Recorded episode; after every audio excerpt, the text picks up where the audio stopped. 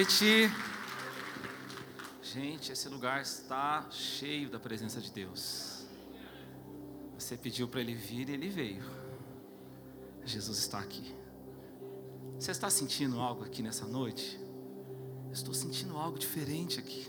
A gente sabe que Deus está neste lugar, porque Jesus disse: onde houver dois ou três no meu nome, ali eu vou estar. Mas parece que tem dia que Deus nos dá o privilégio de sentir Ele.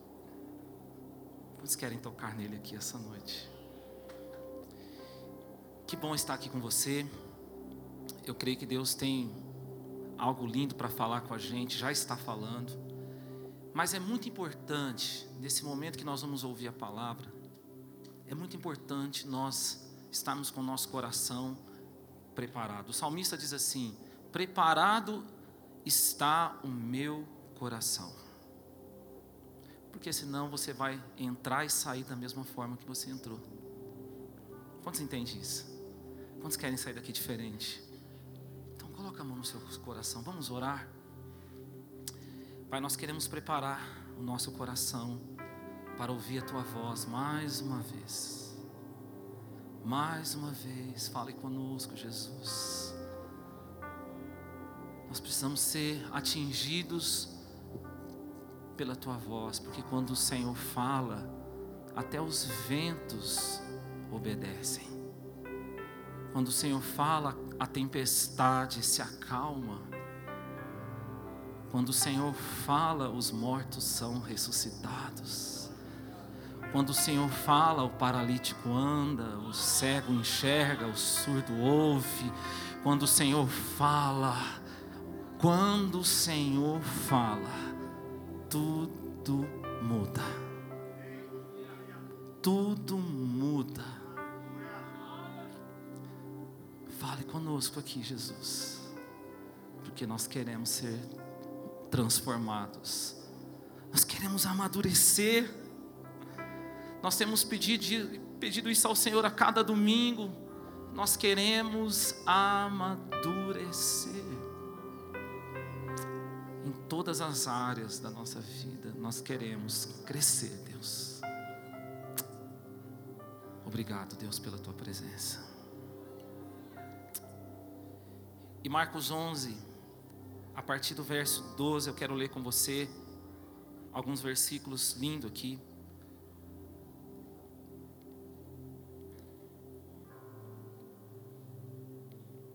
No dia seguinte, depois de saírem de Betânia, Jesus sentiu fome.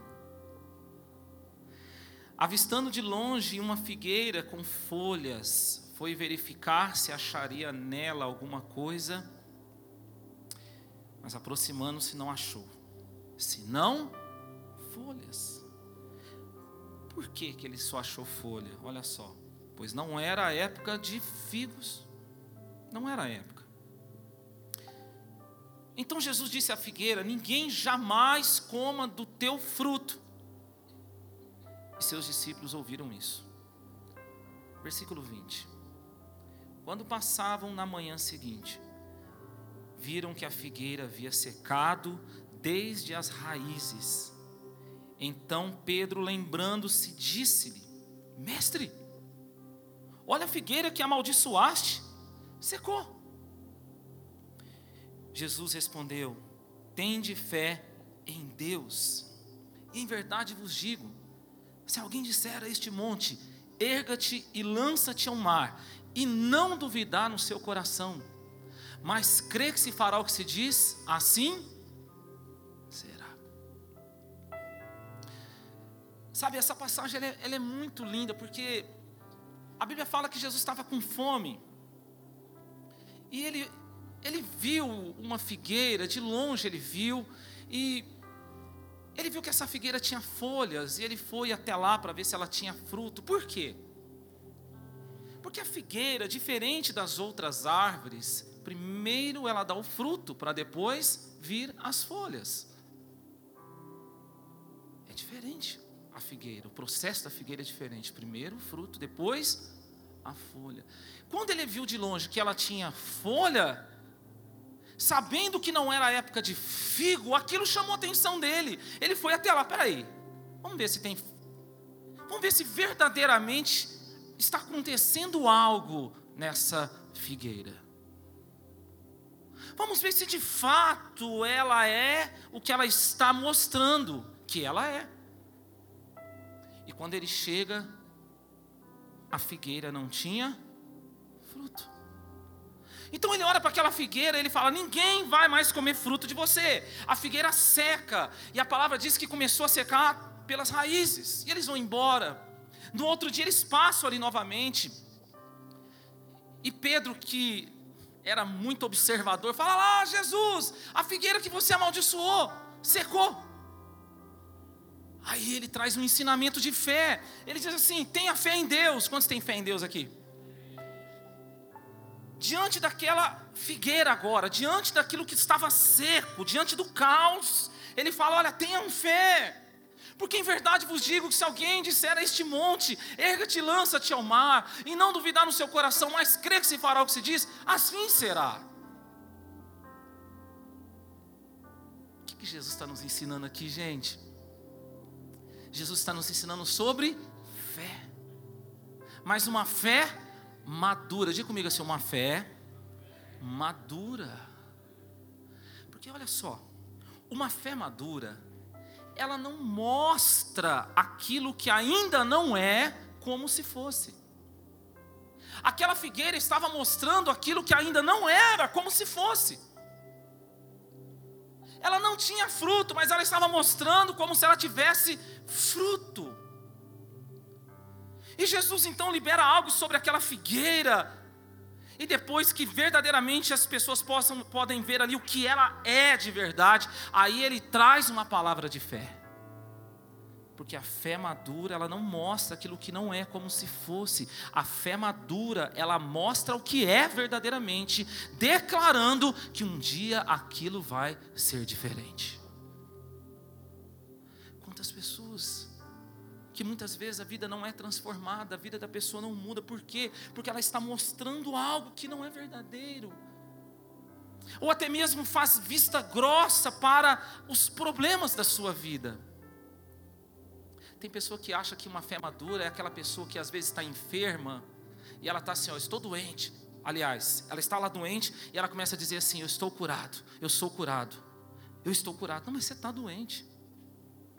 Isso não é fé. Fé é se você está doente, você dizer assim: Olha, eu estou doente, mas eu creio que Deus pode me curar.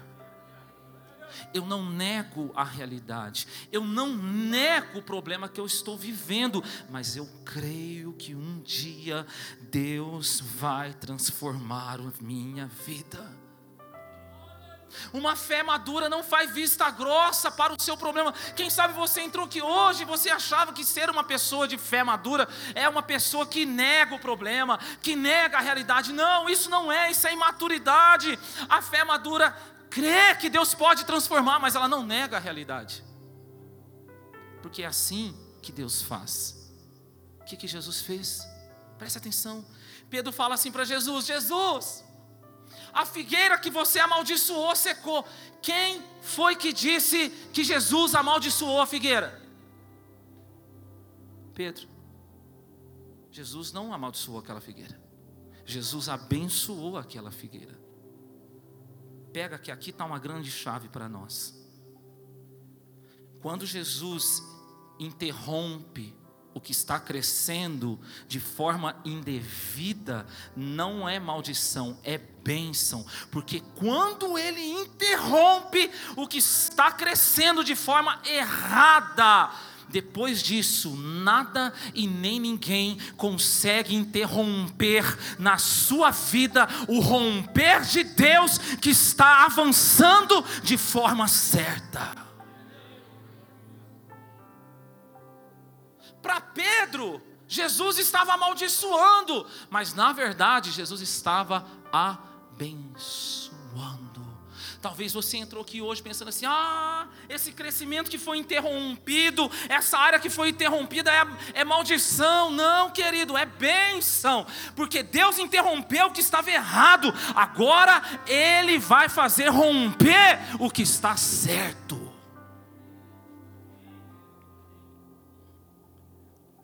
Fé madura não nega a realidade.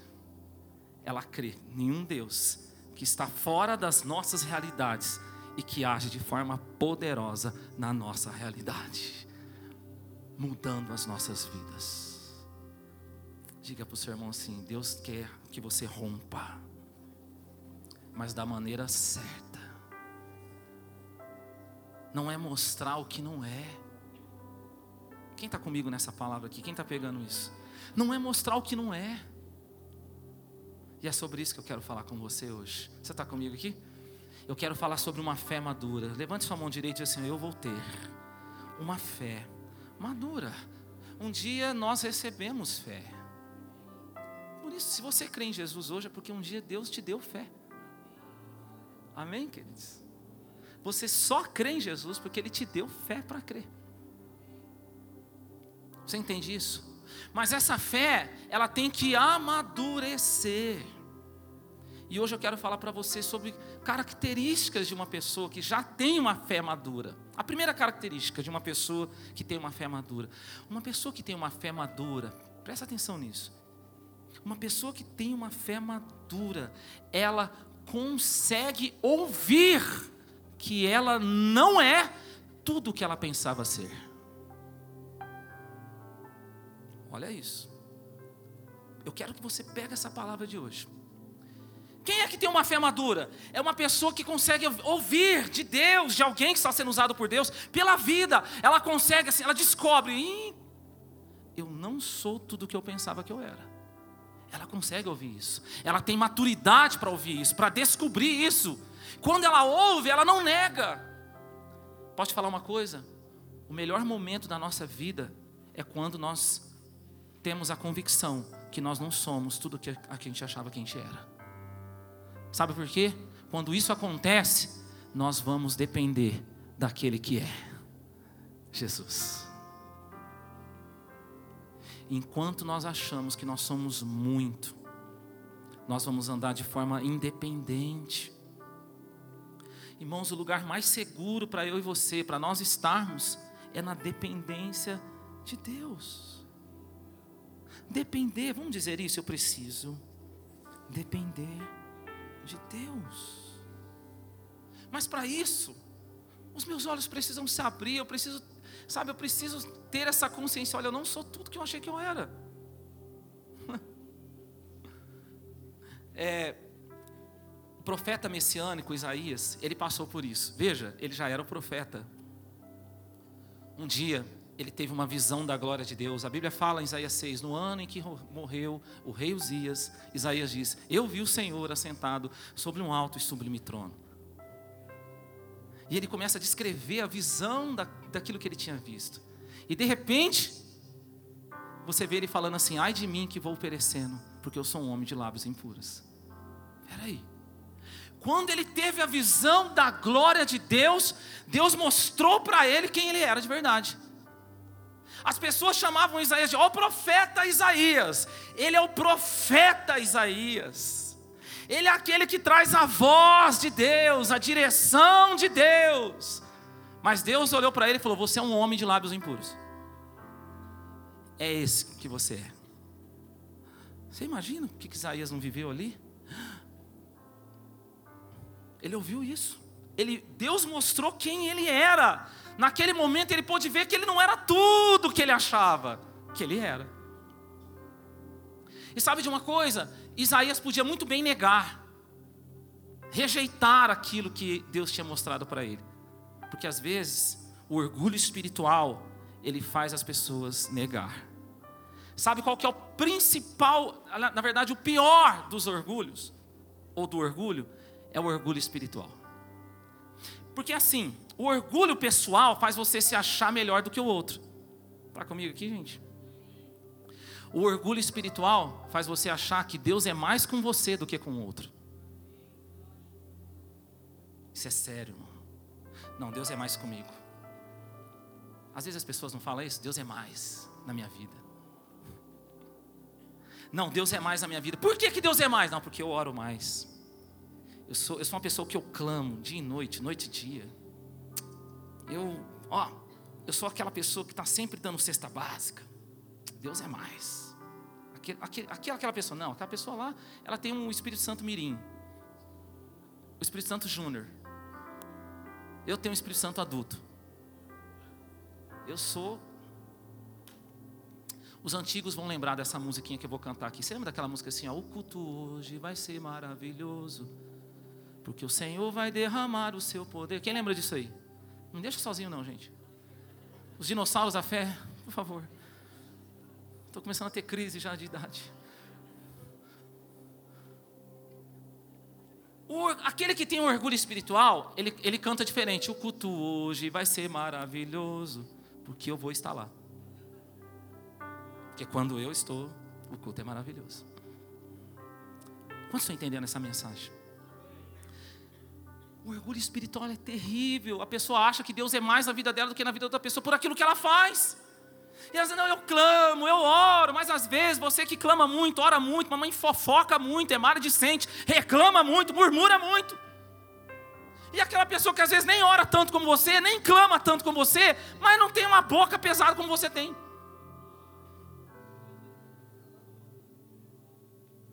Não entrega tanta cesta básica quanto você entrega, mas não carrega mágoa no coração e nem ressentimento. Você está entendendo? Como que não dá para medir isso? Como que eu sei que eu estou bem espiritualmente? Vou explicar para você.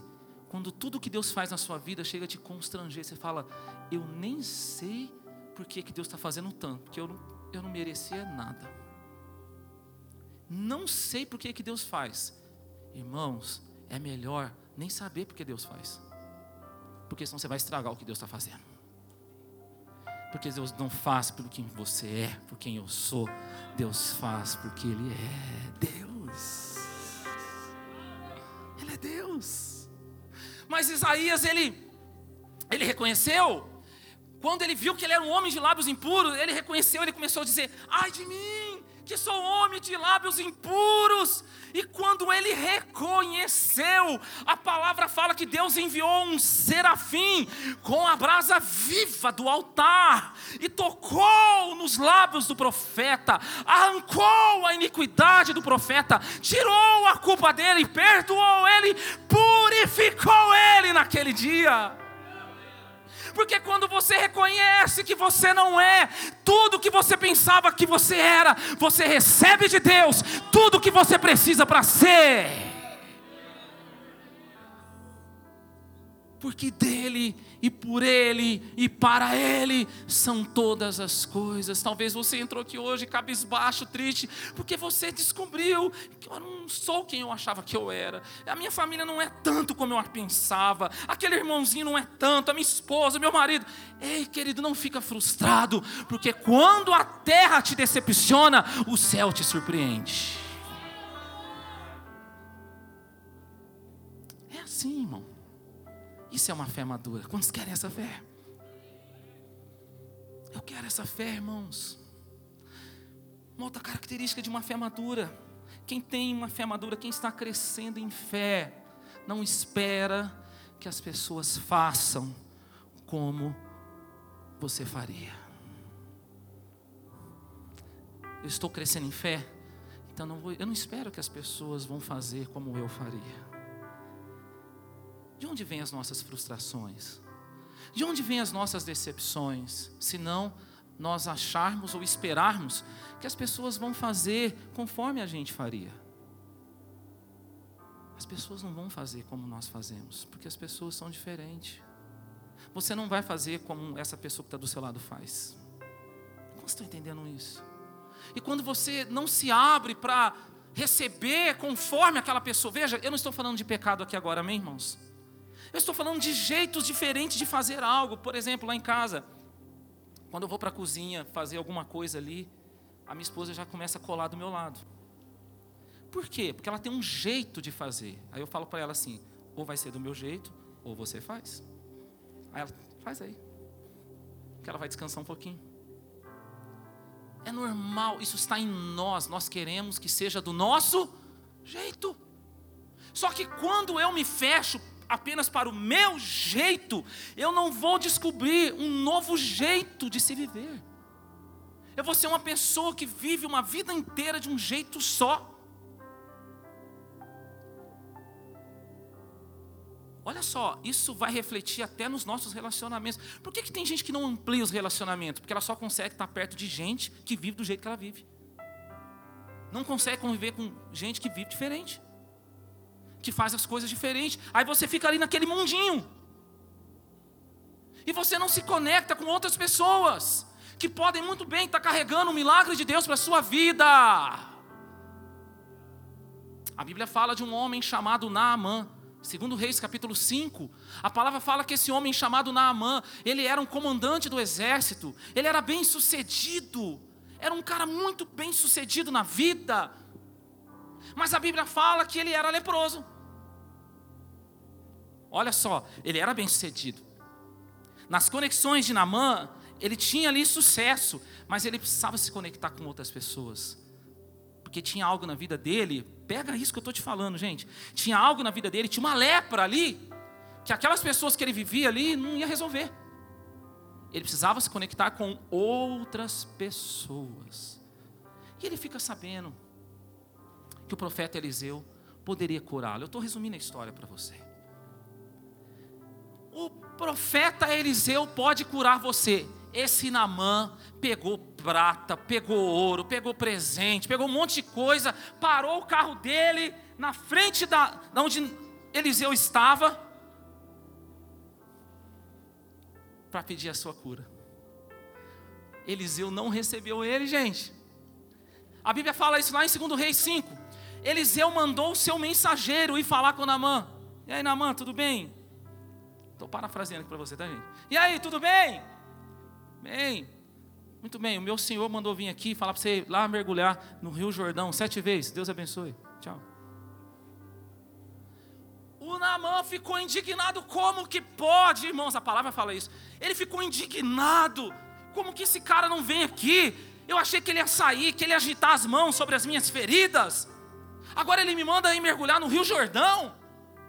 O meu povo tem rios muito melhor do que esse Rio Jordão aí. Ó. Oh. Por que, que ele agiu assim? Porque ele queria que fosse do jeito. E qual que é o jeito que Deus tinha para ele? Do jeito de Eliseu. O jeito de Deus estava no jeito de Eliseu, para a vida dele. Está pegando essa palavra? Ele ia perder um milagre, gente. Quantas pessoas estão perdendo milagres? Quantas pessoas estão perdendo de ser abençoados porque querem viver a vida do seu jeito, porque querem que as pessoas façam apenas do jeito que a pessoa quer que faça. E às vezes você está bloqueando uma ação milagrosa de Deus na sua vida. Você quer ver uma coisa? Você sai da sua casa assim, hoje vai ser assim, eu vou receber o meu milagre, e vai ser desse jeito. Eu vou chegar lá, vai ter aquele irmãozinho cantando, porque quando aquele irmão canta, e depois vai ter aquela irmãzinha lá que ora. Olha, quando aquela irmãzinha ora. Aí depois vai ser aquele fulano lá que vai pregar. Ai, quando ele prega. Aí você chega aqui, não é o irmãozinho, é outro. Não é a irmãzinha, é outro. E não é aquele que está pregando, é outro. Hoje não vai acontecer nada na minha vida.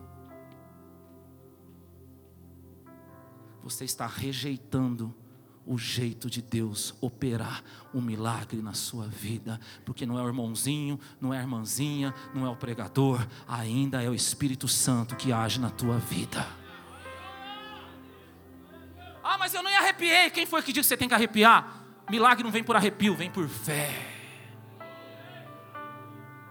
Não a fé no homem, a fé no Filho de Deus que me amou primeiro e se entregou por mim naquela cruz. O nome dele é Jesus, que age no meio da igreja em multiforme graça, como ele quer, em quem ele quer agir, ele faz o milagre. Cuidado, porque você pode estar perdendo o que Deus tem para você. Aleluia. Posso pregar aqui, gente? Pega o que eu estou te falando aqui. Graças a Deus que Naamã, ele estava rodeado de agentes de paz. Vou explicar melhor para você. Quando ele fala que não queria ir lá para o rio, o servo dele fala: Naamã, ô Naamã, Naamã, vamos bater um papo aqui. Naamã, calma, Naamã, presta atenção, você não está pegando, Naamã, a chave? Se fosse para você fazer uma coisa mais difícil, você não ia fazer? Olha o que, que o servo falou para ele. Vai lá, dá uns mergulhinhos lá, Namã. Agente de paz. Imagina se ele tivesse rodeado de agente de briga. Namã, você está certo. Vai embora. Você é o Namã, cara. Olha a sua história. Olha quem você é. O agente de paz, ele fica instigando você a perder o que está muito perto de acontecer na tua vida. Pega o que eu vou te falar. Sabe o que é o agente de briga? Eu lembro no meu tempo de escola, duas pessoas começavam a discutir. Aí de repente, do lado começava ali os agentes de briga. Briga, briga, briga. As pessoas nem queriam brigar, ficavam assim, agora vou ter que brigar. Era aquela roda, briga, agente de briga. É aquela pessoa que fica, sabe, incendiando o teu coração para você fazer um negócio errado. Pra você explodir, para você perder a cabeça. O agente de paz não fala, não, filho, cede, fique em paz. O que Deus tem para você, na hora certa, do jeito certo, do jeito de Deus, vai fluir, vai acontecer. Segura, meu filho. Graças a Deus que Naamã ouviu os agentes de paz, mergulhou no rio Jordão sete vezes, na sétima vez ele levantou curado. Presta atenção nisso, querido. Não ouça o agente de briga, ouça o agente de paz, porque quando você ouve o agente de briga, vai distanciar de você aquilo que estava muito perto de acontecer. Mas quando você ouve o agente de paz, você vai ver que aquilo que você achava que estava muito longe de acontecer na sua vida, está mais perto de você do que o próprio ar que você respira nessa noite. Eu quero ser um agente de paz aqui para você essa noite. Não desista, por mais difícil que está sendo. Não desista, fica focado, não exploda, não retroceda, não perca a cabeça, fica firme. Está mais perto de você do que você imagina. O que você acha que está muito longe, está muito perto. Siga o agente de paz. Amém? Olha para o seu vizinho e fala assim: Eu quero ser um agente de paz na sua vida. Agora você está tá lembrando aí, ó. A palavra, irmão, ela faz assim com os nossos olhos. Pô! Você vai começar a ver que quem às vezes você achava que era agente de paz era agente de briga. E quem é agente de briga é agente de paz para você, meu filho. Aleluia.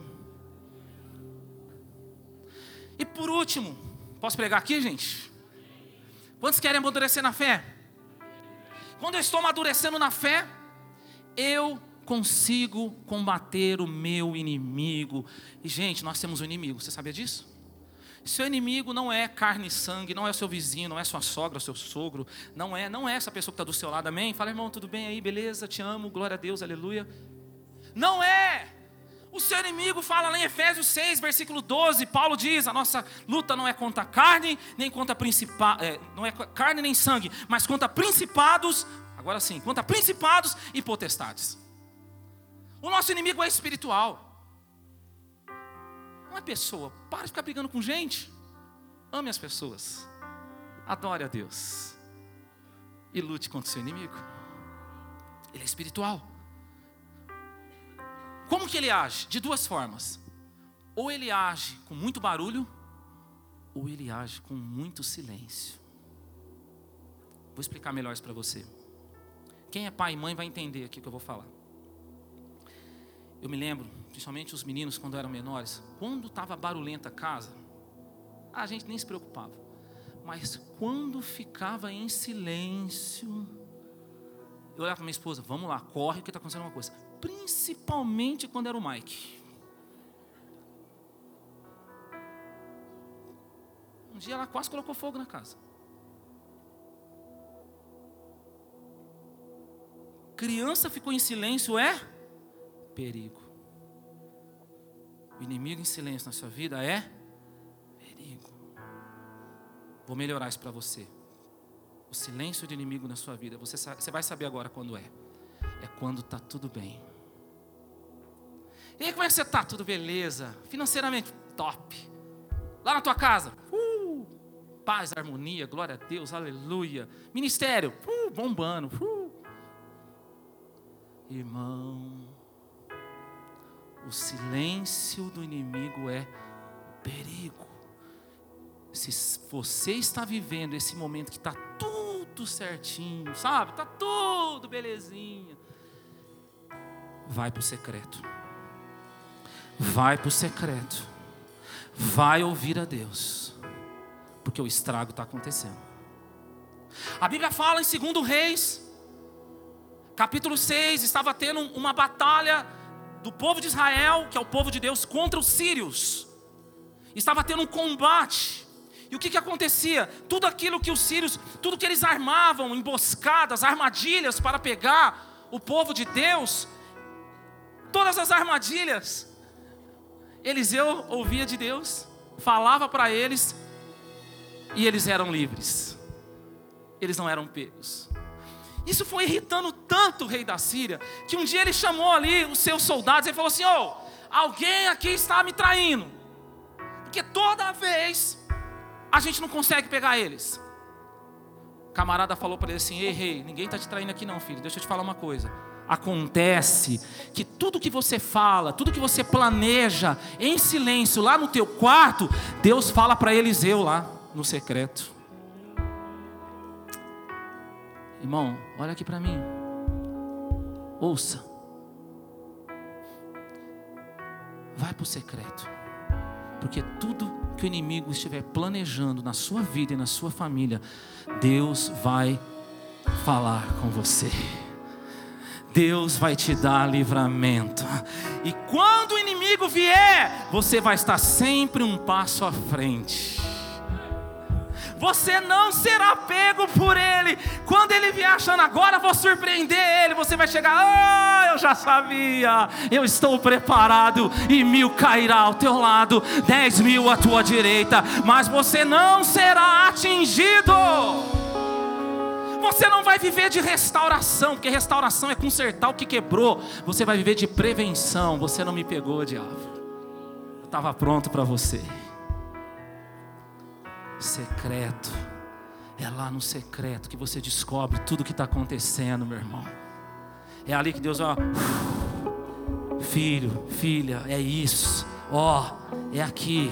Ore por isso, ó, esteja naquele lugar, ó, haja assim, decida dessa forma, ó, não passe ali, ó, não faça assim. É ali no secreto.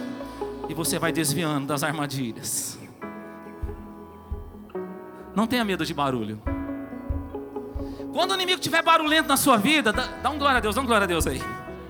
Pastor, é tanto barulho, carro quebrando, é, é, luta financeira, é enfermidade, é batalha emocional, é barulho, irmão.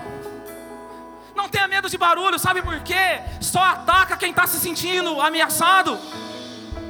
Se o diabo está atacando você, é porque ele está se sentindo ameaçado, porque ele já sabe algo poderoso de Deus que está vindo sobre a tua vida. Se o barulho está aumentando na sua vida, é porque o milagre está chegando para você. Não tenha medo de barulho, eu não tenho medo de barulho, irmão. Quando tem muito barulho na minha vida, eu falo, ah, é assim que eu falo pro diabo: entregou, né, fião?